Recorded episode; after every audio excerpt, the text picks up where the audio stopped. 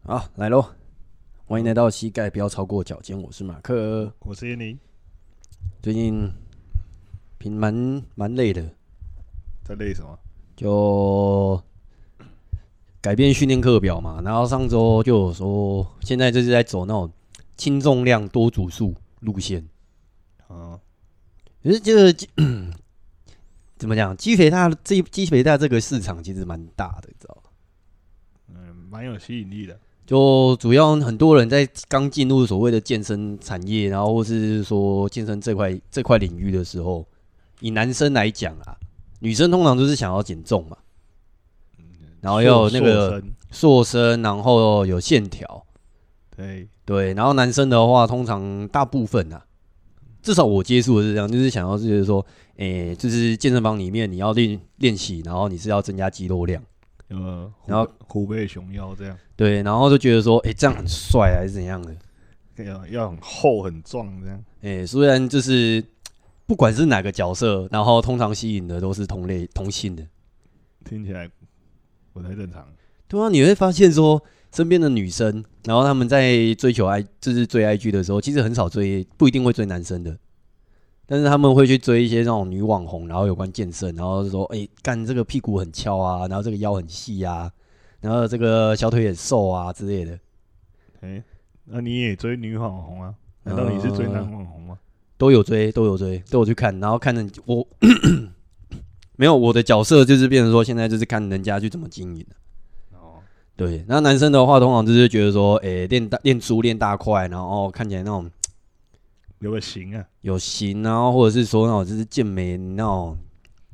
状态的，就觉得说，哦，想要练成那个样子，巨巨。那每个人认为的那有型状态不一样哎、有的人要很很强壮那种，有的人就是你说那种打药的那种类型，哎，嘿，然后从从没打药到到打药那个差异还是很大的。对啊，还有人只要外观那个腹肌这样，哼，那其实差异蛮大的。腹肌哦，之前不是常常说哦，那个人有腹肌，然后就好像有腹肌怎么了嘛，这种感觉。有腹肌怎么了吗？你是说那种瘦到有肚子，那个有线条出来那一种？嗯，类类似这样啊，嗯类似，因为其实体脂肪在比较低的情况下，腹部会比较有线条嘛。对啊，其实你要有腹肌就两个走向嘛，一个就是要么就是瘦，对，要么就是肌肥大，就是你腹肌已经就是厚到就是透过脂肪就看得出来。那也蛮厉害的。对，那然后有要么就是走两两个两个一起的路线嘛，就是像健美他们走的就是肌肥大之后再减脂嘛。又减脂又肌肥大，对，然后反正就大部分人就是以男生来讲，就是会想要练粗嘛。脸对啊，对，虽然好像通常如果说一般自自我自自己接到的个案啊，就是女生就是想瘦，就单纯只享受。只想瘦。然后男生的话呢，也不一定说自己想练粗，但是就会说哦，我是为了健康， 嗯，还要包装一下。嘿嘿嘿。那最后你有发现真的是为了健康吗？嗯、主要就是走健康路线啊。然后等他如果说有需要改变需求的时候再说，能不能也讲不一定啊。有些因为我本身就不是走那种就是健美类型的，嗯，对我身材其实跟他们比起来就是算瘦弱的那一种。比没有没有那么大的肌肉量啊。对，所以会来询问的话，通常都是为了要减脂啊，然后为了健康，真的是健康啊。就比如说可能脂肪肝过过高，然后或是什么胆固醇胆固醇做过高，有那种代谢症候群的。表示说他已经处于不太健康的状态，啊对对对对，就是想要稍微就是真的为了健康，为了减脂减重这样子，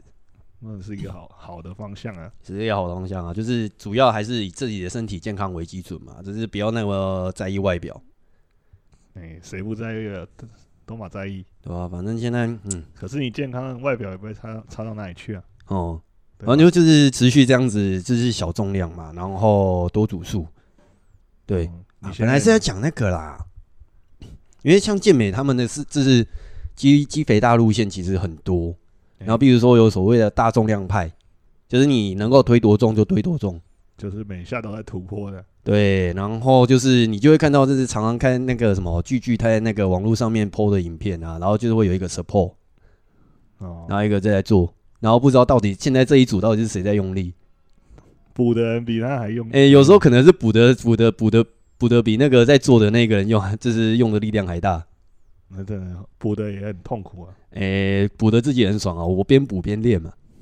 会吗？只是前面那个躺着人在做卧推，然后上面那个人在做硬举，这样。所以很多教练在上课的时候也都这样嘛。哇塞，他还做卧推，你在做二头弯 举，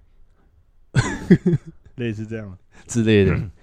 然后还有那种诶、什么金字塔路线有没有？你有听过吗？金字塔是哪一种的？组数就是，比如说，好，我今天做完一组之后，就比如说，好，我这一组做热卧，好，以卧推来讲，我这一组做完之后，这是做一百公斤，一百公斤，诶、哎然后推完之后，然后我就递减，重量减少，地方减少，可能剩下八十，然后继续做，就就中间就不休息哦，就是把重量卸掉之后就继续做，次数都一直一样。没有，反正就做到你酸为止，然后酸了就是不能再做之后，再把重量再往下掉。啊不是不能再做，还有还对啊，就是代表就是意思就是说，假如我今天的身体的体力是比如说一百嘛嗯，那我可能就是我推完一百公斤之后，我体能体力剩下五十，那五十我就没办法推一百，那我就是把重量降到五十之后，那我再继续推，就是我没有那个一百的力量，但是我还有五十的力量。就是把最后的力量都挤。对，就是他们就在追求力竭跟那个乳酸阈值还是阀值，反正每两个都有人在讲。哦，对，就是退阶，就是到金字塔路线，就是从最重然后到最轻，然后中间就不停。哦，嘿，所以也有正金字塔的，正金字塔哦，正金字塔就是反相反，从轻然后慢慢加重吗？嗯，就是堆堆叠上去。这比较常会听到，就是说那个什么，就是热身组跟跟那个什么基本组之类的，我忘记他叫怎么讲。反正就是你热身就是先从轻嘛，先抓轨道，然后就是再慢慢加重，加到最重之后正金字塔，然后再倒金字塔这样。哇，哦又正又倒，这样对，听起来蛮累的。 对吧、就是现在的一般就是比较常常在听到的一些训练方式嘛。你有听到其他的吗？哦，我听过很多种哎、什么什么德国壮汉训练法，好久以前流行过一阵子，什么叫做德国壮汉训练法？就是他可能用你的重量，原本你可以推多重的对百分之六十吧，嗯然后做十下，哼，然后连续做十组。听起来好像我有点类似像我现在在做的。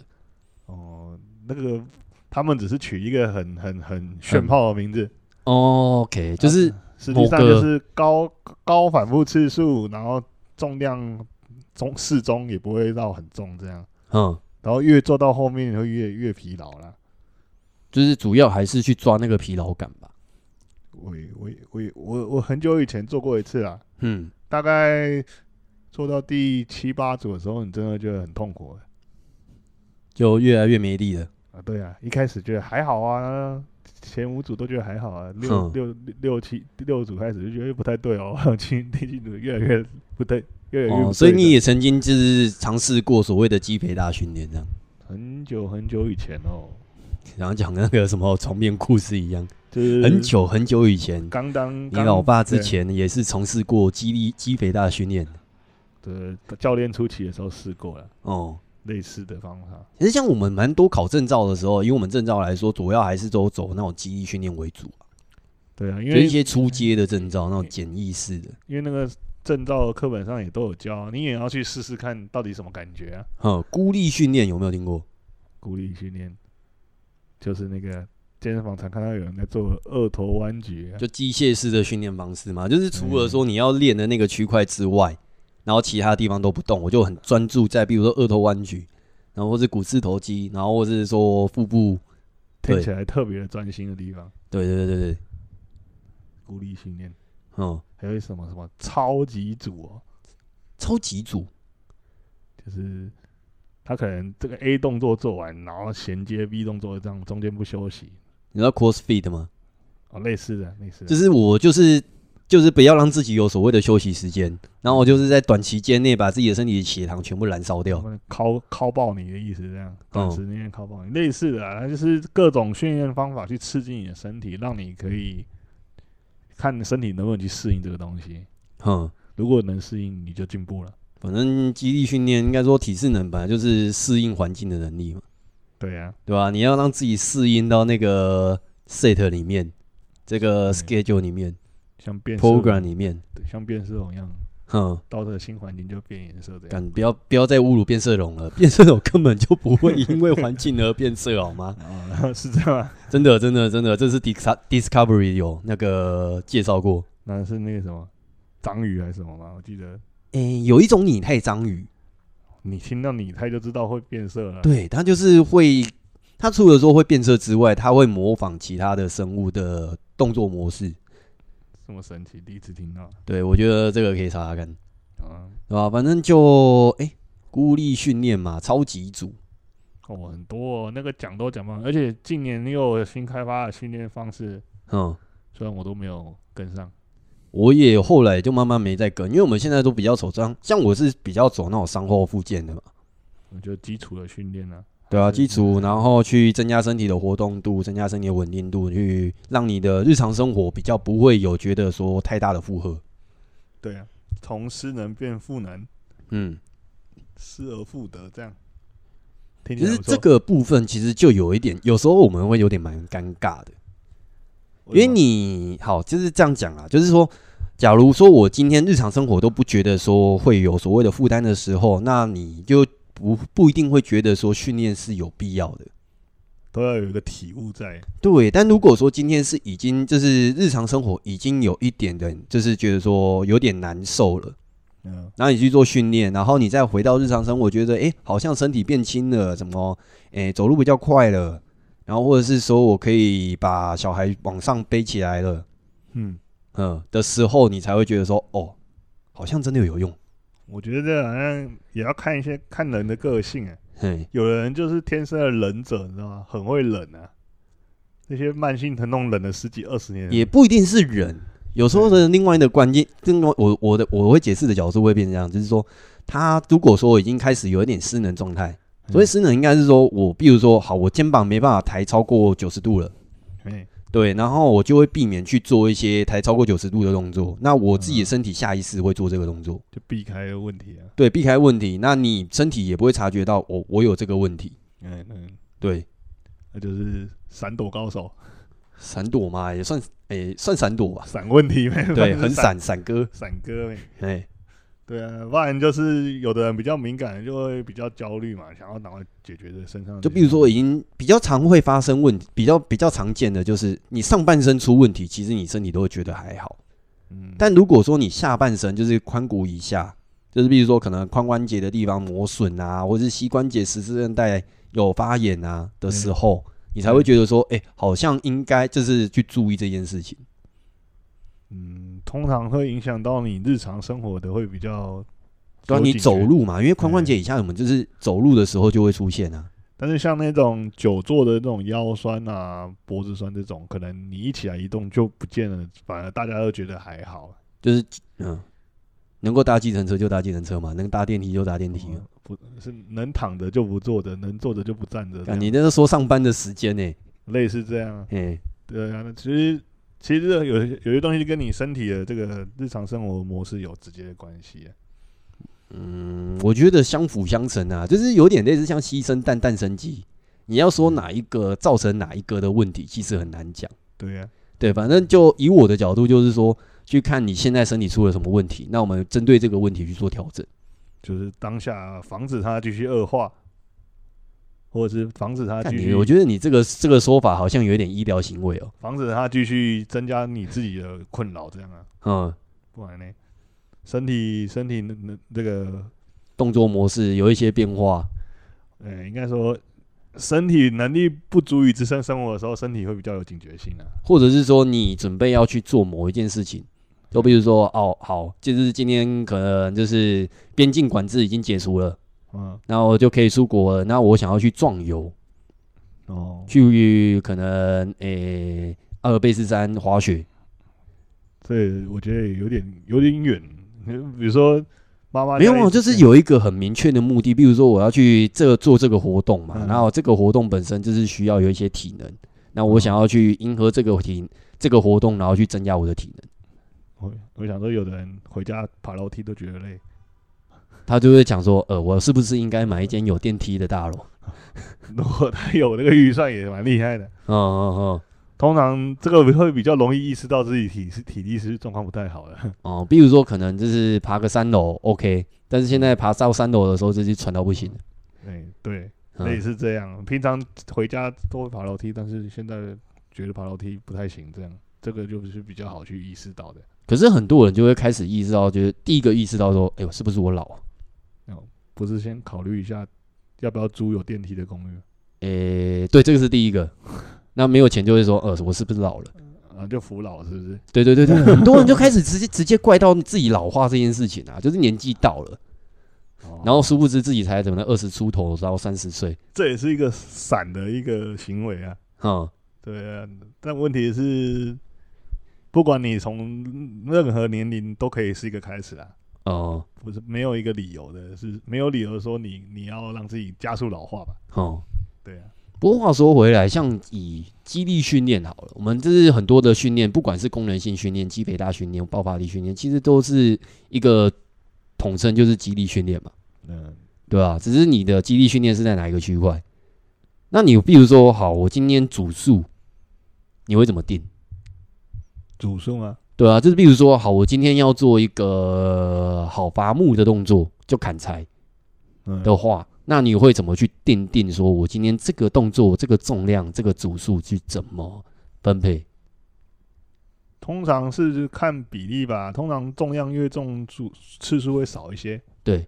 组数先可能就固定固定从三组以开始往上叠啊。哼，对对啊，然后看他可以做到什么程度再决定。会嗯，不会一开始就直接说固定的数字？因为这样有点就是用蒙的感觉，还是要看一下他身体哦，先看他做这个重量的时候可以做到几次。比如说他可能哦钢片第一片或第二片可以稳稳的做，但是到第三片的时候就开始会歪来歪去了。嗯，那我可能就选择看是要让他稳稳的先练好原本的基础呢，还是要去增加他的这个稳定性，去提升他的重量？这个，所以这个第三片、第四片的会用起来的会有差异。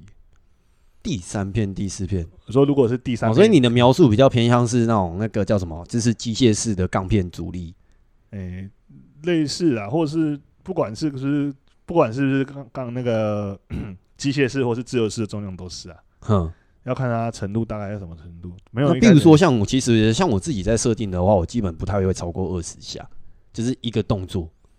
嘿，对，那假如说今天这个动这个重量对他来说，诶、比如说可能一开始五公斤，然后去做可能肩推，哦，对，好，假如是哦，假如是说那个过那个肩部推举嘛，对，那假如说我今天就是给他五公斤，那可以去推可能二十下，然后他觉得说好像都没什么感觉，嗯那我才就会直接再加重量，哦，我是觉得二十下好像有点多。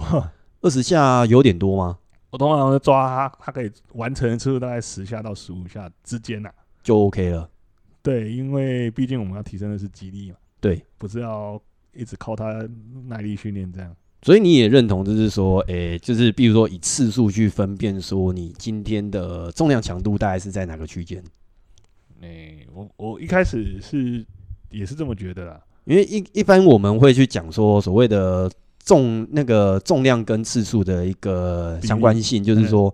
诶、比如说我这个动作本身它的负荷强度，我只能做到八下，嘿，那么比较偏向是爆发力的训练。不会，我不会这样去。没有没有没有，去就是分配在它坊间的啦，坊间的是这个样子，哦就是一般的定义嘛，就是说我如果说这个重量我只能做到八下以下，对，就可能是举个六下左右，我就已经没力了。那我就是把它归类在爆发力训练。那如果说十下以上到十五下的话，就比较偏向是肌力训练。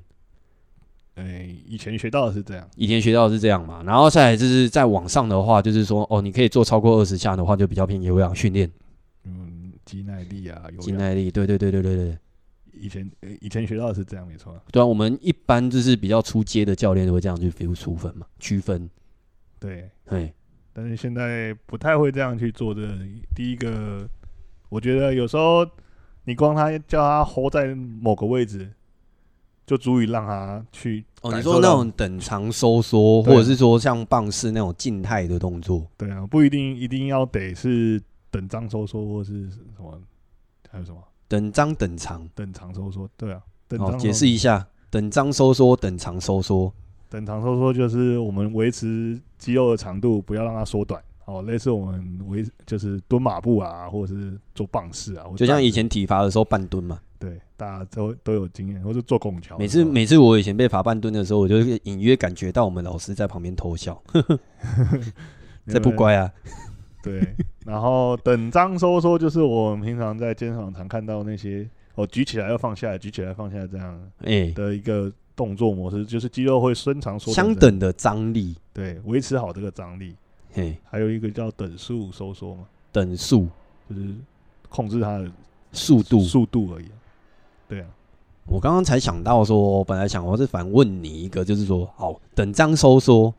它是相等的张力，然后去做一个动作，对对，向心或是离心的收缩。对对，向心就是，哎、其实向心离心这个定义，每个每个派系统不对也不太一样。向心的收缩，有的是说往核心走，嗯，其实我觉得如果用原本这种课本上讲，会让人很不容易懂。对，就是因为因为你你课本，其实我们看过很多文献，以中以翻中的，就是英翻中的一些东西，因为它有可能就是翻译的人不是这个项目里面的，或者是说翻译的人觉得说，诶、照实翻，可能很多人会看不懂，然后他就会换另外一个手法，然后反而更让人看不懂。就莫名其妙，对，所嗯以像那个很很很多文献上面就是说，好离心向心收缩的这个东西，其实就变成到后面的，他也没去解释说到底心是什么东西嘛，可是其实只是翻译的问题。有可能只是翻译的问题。啊，如果一般民众想要，所以你会怎么解释上心离心？啊你通常向心就是你用力的时候就是向心啊，用力的时候是就向心，有种集中的感觉，全集中，呃，集集中。 然后呢，这个你集中了之后，如果你有一个相反力量把你往外拨开的那种感觉，就拉长的感觉就叫离心啊，哦，你的定义会变这样子。维持缩紧的拉长叫离心啊，哎、通常是这样解释会比较好去跟一般民学众学生学员，然后去讲，对啊，不然你在那边讲这种课本上的东西，自己都听不懂，嗯啊别人怎么可能？我已经很久没用向心离心这个词。然后就是说是啊，来三来手那个手举起来，好来对拉进来，你有没有感觉你额头的力量？对然后有的话呢，对就是有用力啦。用力啊，对然后伸长用力的伸长，这样就这样嗯，推出去拉进来，这样通常就直接讲字面上的意思啊，比较嗯好去理解，哼，不然会不会去跟学生理解解释诶什么是象形，什么是离形，什么是等长？其实是就只是概念上面的问题那而已啊、我现在定义它为一个术语啊，嘿，教练沟通的术语啊，教练跟教练之间沟通的术语，对，嗯，不是教教练跟学生沟通的。当然，如果学生有想学，跟他讲没关系。嗯，然后像刚刚有提到，我们就是说，哎、等长、等张、等速。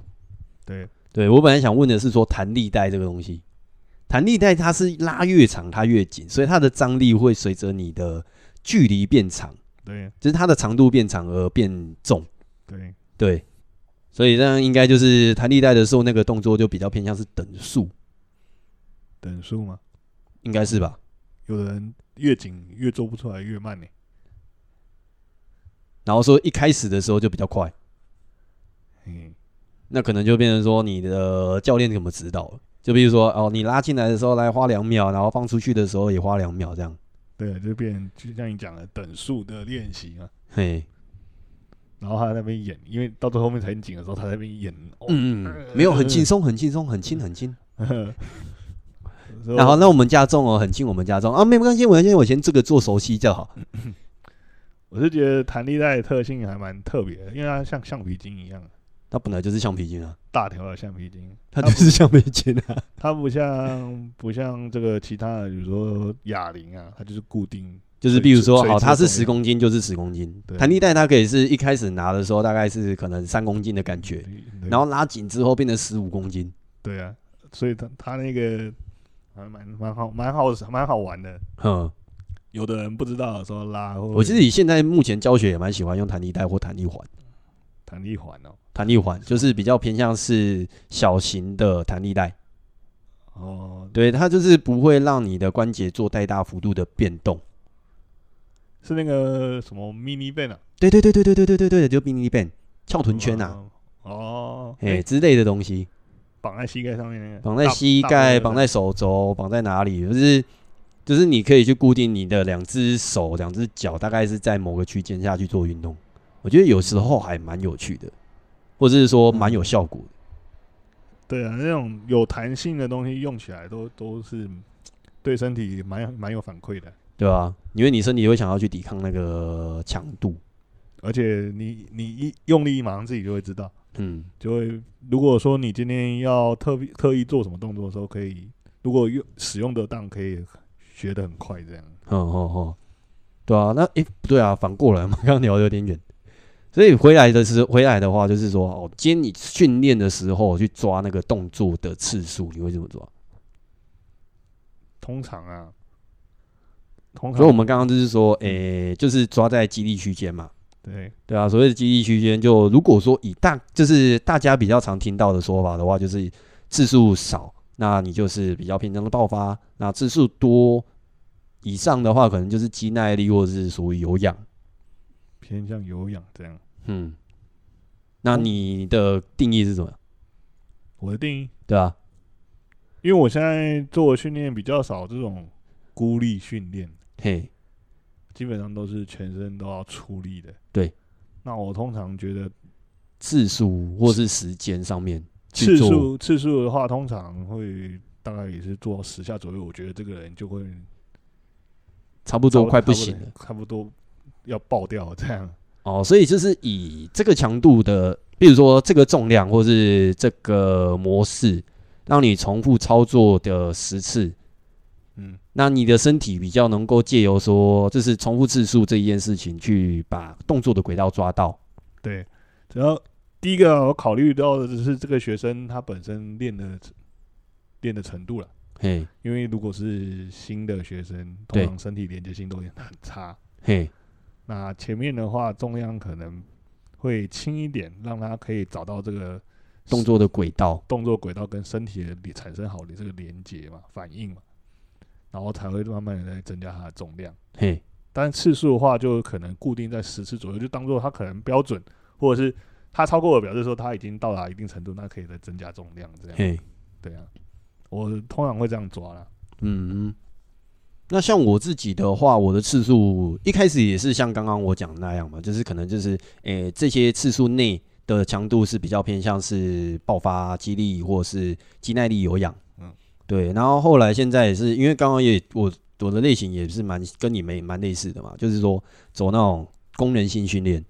嗯嗯，对，那像功能性训练的时候，有时候会考量到是说，诶、做的次数太少，你的身体还没有去把那个动作连接起来，就是你的肌肉的轨道还没有去抓到之前，你就休息了，或者是说你做太多次，那你的身体已经疲劳，就是太过疲劳，嗯然后导致整个动作乱掉，身体都歪一边了。都弯一边了，然后你用硬做的方式，反而就容易受伤。那就变成无效训练了。对啊，然后我这样子评估下来，大概也是差不多十到十五下左右。你的身体的掌握的那个概念会比较容易，确实的去做得到。对，然后我其其实这边讲一个比较常出现的问题啦，在上上课学生会就出现问题，因为有的学生他本身会比较求好心切，会嘿想要急着把动作完成，哦，他就觉得说，哦，十下，那我就是赶快把十下做完。高速敲完十下。对，那我比较常跟学生讲说，宁愿你做正确的五下，也不要你做这种歪七扭八的做二十下。对，那个动作本身不是重点，重点是你有没有在动作里面找到我要你抓到的感觉。对你有没有做出来我要的点，这样嗯，才符合训练的要求啊。好好或好目跟好，目的，不然就只是交作业的话，其实没意义啊。这种感觉就有点像是你今天是回家功课是数学，对，你可以随便填每一个每一道题都填一个随便的数字，然后你也是写完，只顶多隔天会被老师骂而已。我以为你要讲说，把答案先抄好，算是乱写这样，老师只看答案啊。 有这么混的吗？ 诶，一个班我们以前一个班四十几个人，老师哪有可能一个一个看去看算式？所以这样表面上看起来好像都对啊，实际对上啊，表现就都对啊，但是内容其实是错的啊、对啊。我就所以我我讲举的例子这样有点像我看到的这个，哦，OK OK OK，对，哦，就是说答案是正确的，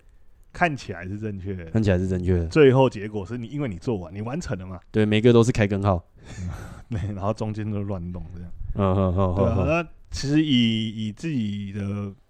呃角色教练的角色来看，是看得出来你到底有没有认真在做，或者是随便做做，对对，那个东西是看得出来。所以我常常跟学生讲说，你有没有练，我看得出来；你没练就说没练，不要在那边讲这个干你好严格哦，啊，这个东西会影响到课程安安排啊，所以蛮重要的。没有啊，就多上几堂就好了， 这也是一个方法啦。但是我觉得还是要跟他讲一下，说你给你你要练就好好练，不要在那边那个 做我做的一德半文老师好像说跟我说过类似的话，对啊，回家因为功课要做，你要练习，你才有办法把那个就是整个规则，然后或者是整个身体的动态的一个状态，你可以抓抓的比较确实一点。对啊，通常你既然都跟你上课，那你也花教这个你的教练也花时间去帮你呃想你的训练内容了。嘿，对啊，看到对啊你这样，就我都已经就是我为了你，然后去设计了一个非常适合你的课表或动作，反正也，但是对啊你没有练习，那变成说你把我的心血放在哪里？也就像你刚刚讲的，那这礼拜再教一样的东西，再教一次，然后嗯，回去再复习 啊，人家就说啊，没有啊，我工作忙啊，啊，没关系啊，反正你是你就是没进步，我还是要帮你推上去啊，对啊，你就只是个朽木而已嘛，我尽量雕嘛。那你真的不想被雕，那再说 嘛。我觉得不可能跟学生讲这种话， 啊，那再来的话，比较常会遇到的问题就是说中间休息多久？休息多久啊？呃，通常我都会询问学生状况了。嗯，我我通常跟人说，哎、休息一下啊，三十秒哦，然后还可还会不会喘？还会喘嗯哦，那要不要再呃还可再再对下下？就是可能哎可以哦，可以还可以啊吗？可以上来，快点继续啊，不行啊，再十秒，快点。我觉得这十秒根本就没休息到多少 吧。啊，就是不要让他休息那么久，哎，哪嗯不会休息？然后你那上个课当每一组都像塔巴塔一样。上课六十分钟，那么休息休息一半去啊？哎嗯嗯，我说你，呃不然就跟他说啊你要休息，下课再休息啊。哦，嗯对啊，你就现在其实休息也是一个很深奥的学问。对，有有的人会说要休息的够完整啊，那我是觉得，呃，所谓的完整是什么叫做完整哦有？的然后不完整什么叫做不完整？有的就是因为做的时候会发热嘛，会喘啊，哼，或是会一些有的没的生理反 应啊。嗯对，然后什么有人没的声音，反正除了会热会喘之外，还有什么？我我有我有学生啊，练一练核心核心收紧的时候开始会排气啊，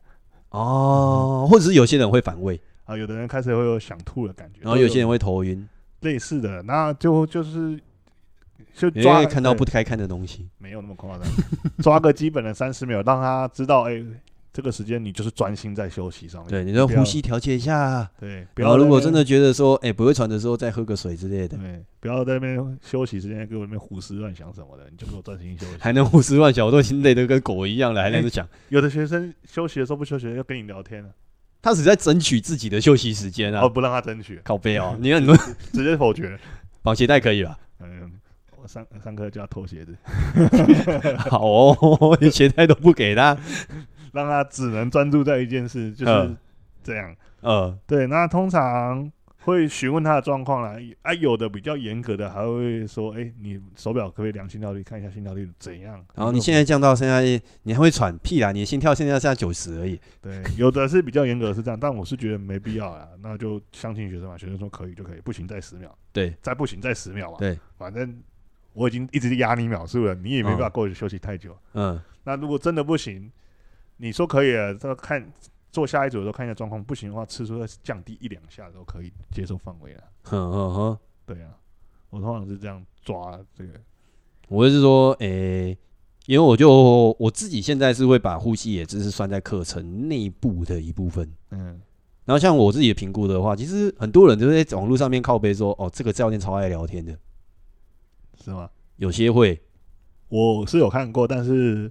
毕竟是少数了。对。那我自己会把聊天放在一个是评测的一个方式啊，就是你有心，就是你有办法是有逻辑的跟我聊天的话，就代表说你的身体的代谢已经恢复了，你的脑袋的输氧量已经 OK，然后血糖也是比较稳定的状态。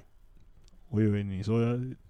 要考他数学，也不至于啦。四加三除七是多少？啊，答错了啊，你还不行，再就是没有，我只是数学不好而已。我想说，你要当场考他数学， 有四没有加逻三辑除七有挂号吗？没 没有，对啊，其实有时候在聊天的时候，我们会根据他的那个眼神、嗯，呼吸、谈话的内容，然后去评估说，哎、你的身体状况是不是有恢复？那像比较常会说一个那种心跳评测嘛，也也不一定每个人都会带心跳表。对啊，对啊，对啊，假如说你今天我们一个比较粗略的概念啊，就是说你今天一个字都喘不诶、说不出来，那这大概你的心跳率大概一百六、一百七左右。哦，那如果说你勉强可以是蹦出个一两个字，大概是在一百六上下。所以那有或者是说有那种那个什么，你有办法说个只字片语，那就大概可能是一百四、一百五，我觉得这样分好细啊，很细啊。我觉得可这样可其实很拼，就是我觉得这个算蛮准的，就是你可以说多少话，那你已经可以就是毫无间断的去说出自己的陈述要是要陈述的事情的时候，这大概是你可以再做下一组的时候，我们跟你说不行啊，很酸啊，等一下啊、这样听你在讲听起来好好哀怨啊，啊，你运动本你今天来就是来运动了啊。哎你今天就是在运动，就是会累啊 啊！最近常常听到说，哎、我做到流汗呢、就直接回答说，你今天是来运动 的，啊不完了，你不流汗才奇怪吧？你不流汗那就代表说今天太轻了，好来再加重， 对呀、啊，嗯，但是流汗，比如是我们判断这个训练强度的标准啊，不一定哎、我觉得哦，因为有时候流汗是身体体重，哎、有有些人本来是出汗量比较大的，对呀、啊，对，所以有的人都会说，哦，那个很暴汗呢，这样这样这样，听着就就这样像我自己是属于那种低强度的有氧类或者肌耐力类比较容易流汗。哦，但你今天就是把肌把动作把它调重重量强度调高，然后这是肌力爆发力，我反而就比较不会流汗。嗯，比较怕的是做一做就冒冷汗的， 那个今天塞一块糖果，血糖过低了。血糖过低啊，血糖过低，但爆冷汗比较常比较常会出现这样子。对啊，可是只通常要练到那样，也是要再再好好想一下，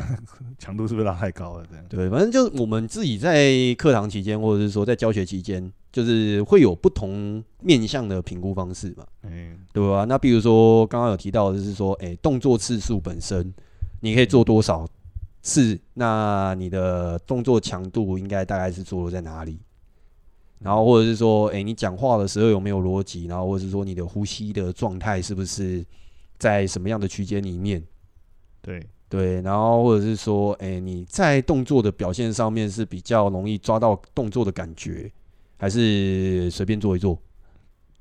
那不是心态的问题吗？有时候是心态问题，有时候是真的他自己有心要做。嗯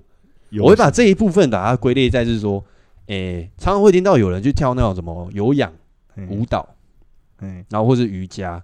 然后明明老师说的，我自己都觉得是照做了，但是其实做出来的呈现出来的方式或是状态，其实会被归类在说，哦，你都乱做，你在偷懒这你样在偷懒，或是说，哦，你都没有用心在学。哦，嘿，有时候我会把这个归类在是说你的意识跟你的身体的那个连接没有到很契合，那要如何避免这样的事情发生呢？就照着镜子做咯，哦，多看镜子，多看镜子，然后或者是我们是动作本身的那种诶、控制吧，嗯，就蛮多种啊。你会你会去分区分这一部分吗？我以为是说要要演就演像一点这样，干，每个人都想要做好，好不 好？诶、我今天都花钱来运动了，那当然是觉得说，诶、不一定不是每个人都这样。对对吧，反正就是，诶、反正我今天来运动了。假如说今天这个人真的很有心，对，然后去做这个动作，那他做出来的呈现方式是不是说，诶、完全的符合你要求的一个状态？尤其是功能性训练的时候比较常见，嗯，或者是说像那种就是专项型的训练。就比如说我跑步跟他跑步的时候的动作，我明明就是很努力去模仿他，就是前面的带队的人，但后面我在跑的时候，我的身体，诶、明明频率跟他一样，呼吸也差不多，那我就是跑，诶、没有办法跟上他。哦，之类的。我就是说说，就是比较偏向这一种，就是说我的意识跟身体的连接不是不是那么的契合，就是说一套做一套，对之类的。然后或者是说，诶、就是我有意识到说，诶、我不晓得说是自己的身体，应该说脑袋的动作的过速度太快，身体跟不上，也有可能。哦这个很难去手眼解释啊协，调的对手眼协调的那个频率不是很，就是那个电波没有到。频率不对啊，对对对对对对 嗯，也是有这一种啊，就是他明明就觉得说我很努力做啦，对，对啊，然后你就一直跟他说啊，这个不对，你做错了，再重来一次，多这时候做几还组，，这时候还要顾虑一下他的情绪，然后他就哭了。这样尽量别发生这种事比较好一点。我还是有遇过， 我真有上课上到一半，然后就是比如说一个女学员，然后就是上一上，然后哭，然后想说啊，等一下，我们今天的重量强度有这么这么强吗？她说没有，我突然觉得生活好累，有比这被压着累吗？诶、有，那她哎就这说这为什么我要为了就是活得舒服一点，然后把自己搞得这么累？你也想想，你还要过明天呢。呃，感到好 好哀怨 哦，嗯。，就是尽量尽量啦，就是我们通常很多时候会以为我们做出来的要求跟教练或者老师要求一样。对，那如果透过镜子的话，可以比较清楚自己是不是做出来的标准是不是一样。对啊，一个是靠你身体的意识感觉嘛，那意识如果不行的话，就看镜子嘛。那如果镜子也没办法让你的身体跟脑袋想的一样，那就用触摸的嘛。嗯，可以跟教练眼神交流一下，看不要，看一下他他是不是表情不对。你当时在考试作弊是不是？ 哎、那个老师眼睛转过去了，我是不是可以偷看书一下？类似这样啊，嗯，哇，就是我们一般教学的话，以目前一阵子嘛，像我最近那个那个什么脸书就挑一些那种历史史历史的那个回顾，然后现在想说，诶，我入行也差不多七年多了，嗯，嗯，还蛮长的。还蛮长的啊、对吧、然后是这段期间，然后就是也算是刚好踏进那个体适能产业这一块的开始，到现在的状态，嗯，什么意思？听不懂。就是开始风行了。啊，对，就是慢慢的有一些国际证照进到台湾，然后就是开始有人在开拓这一块市场。虽然赚那个证照，我就觉得很黑啊。不是一直都有吗？没有，没有，没有，没有，没有，就是有一些国际证照，比如说什么现在在讲的四大证照，我那个时期都还没有啊。哦，那时候是旧旧的国际政治啊吗旧的国际证照，那个时候没有国际证照这个概念。哦，对，那个时候只有说，诶、有什么样的证照，然后或者是什么协会办的一些小讲习，然后你可以去那边研习考试，然后拿证之类的。那时候连证照都很少啊。对，那个时候我记得已经现在倒掉，还有一个叫做什么 IHFI 康体现在倒掉了，倒掉。那个时候好像就是因为那个时候是香港，就是香港的协会办的，嗯然后后来香港那个协会好像就是撤掉了。那台湾现在是自己办，也是用 IHF，对，对对，也是用这个名字，好妙啊。好像啦，印象中是这样。对吧、就反正就今天就算是聊一聊这个激励训练的这个区块。对啊，因为但其实网络上的一些什么，就是数值本身，它没有，它只是一个统计化的嗯结果，它不一定代表说实际你就一定要做到这样就可以达到什么效果。就是有一个界定而已啦，对，让你知道哦，练到这样可能是这样，嗯但是不一定，嗯嗯嗯嗯嗯，跟书上写的不可能会有一些出入。对吧、每个人每个人的状态不一样，你今天被老婆骂，然后或者是说，哎、考试考不好，或者说今天业绩做的不好，或是可能是睡觉今天比较早起，都有可能影响你的训练成果。变因很多啦，先影响训练状态啦，对，再影响训练成成果。嗯，对啊，所以尽量的让自己的生活规律一点，哎、会比较好一点，对在训练上也会规律一点。然后像我最近就 刚开始我们在开开录之前就在聊，像我是之前的体重大概是七十八，哎，七十八七九，然后就是哎、隔一个晚上，这礼拜发生的事情，隔一个晚上突然把体重就掉了四公斤，是怎么了？我也不晓得为什么。脱水脱掉了，脱水脱掉应该会进入到一个类似像那种就是精神萎靡不振的症状。完那四公斤跑去哪里？就目前还在研究中，到底是为什么突然掉的这么多？还是你也有四个胃这样？四个胃，那至少还是留在胃里面吧。那个体重，那过一阵子有再补回来，就那天发现，就是礼礼拜一嘛，就是我礼拜一量七十九、七十八、七十九，然后礼拜二量的时候，就突然就掉到剩下七十五。哇，落差也太大了。对，然后 T 十五发现之后，干晚上我就开始紧张，我想说靠背怎么突然跳那么多，然后身体的状况怎么样，然后尿液的状况颜色怎么样，怕自己出问题了。对，是不是哪边出了问题？然后发现好像其实都没有什么问题，之后晚上就跑去吃吃到饱。啊，就补回来。诶、大概花了两天、三天左右才补回来。吃了三天不吃到饱啊，对 太补了吧？对，然后就、啊我反正本身就不是那种就是吸收效率高的人啊，吃多拉多，对，反正就先看看，因为我是属于想要增重的嗯，类型。所以现在状态又回来了。今天早上量又掉到剩下七十五， 昨天量七十八，怎么会这样？哼， 我就不懂到底为什么。反正我现在就是以自己的身体有这个结果，然后去反向是它可能有什么样的变因、什么样的结构上面的的那个考量，或者是说一些可调整的部分。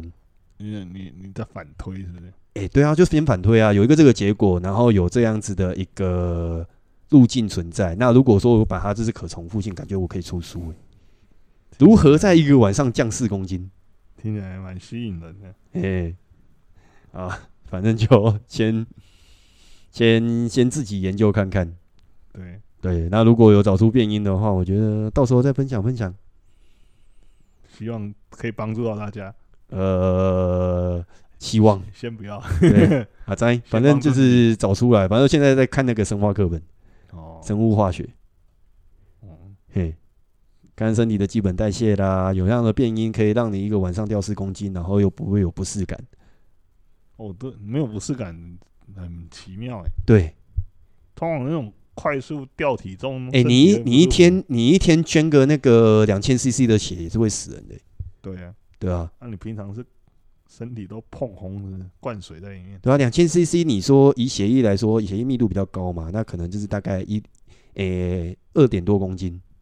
你就有可能就是因为失血过多而死了。那如果掉四公斤的水，那身体基本代谢应该可能就是会出问题。我们直接脱水耶，对啊，太扯了。嗯，好啦，那应该你有什么补充的吗？哎、我没有啊，没有什么可以补充的，嗯，因为我没有这样过。哦，没有啊，就是今天聊的东西啊。哦，我就觉得训练的话，可能之前常常常看到一句话说，不要不要不要小看每一次的训练，嗯，对每一次的训练都是对自己的突破。没有要突破了，哪那么多突破？没有啊，突破不一定说是 说，诶、比如说有些人认为突破就是，比如说都都举更重，或者是有些人突破觉得说，诶、跑更快。嗯，那其实有时候突破就是说我比现在自己的控制状态更好，那也是一种突破，嗯我说我们看到的那些成果都是每一次小小经的年训累练月的对累对积而来的啊，对所以身体的疼痛也是。对，所以你在训练上要注意，要很专注或者是很注意这些事情的话，是这个累积慢慢累积起来就是会不一样，嗯，疼痛也是啊、一定要就是再接回来这个。对，这个很重要啊。 嗯，OK，好了，那今天应该也差不多，先到这边了。嗯，好，我是马克，我是燕妮，好，那我们下堂课再继续啦。好，拜拜。拜拜。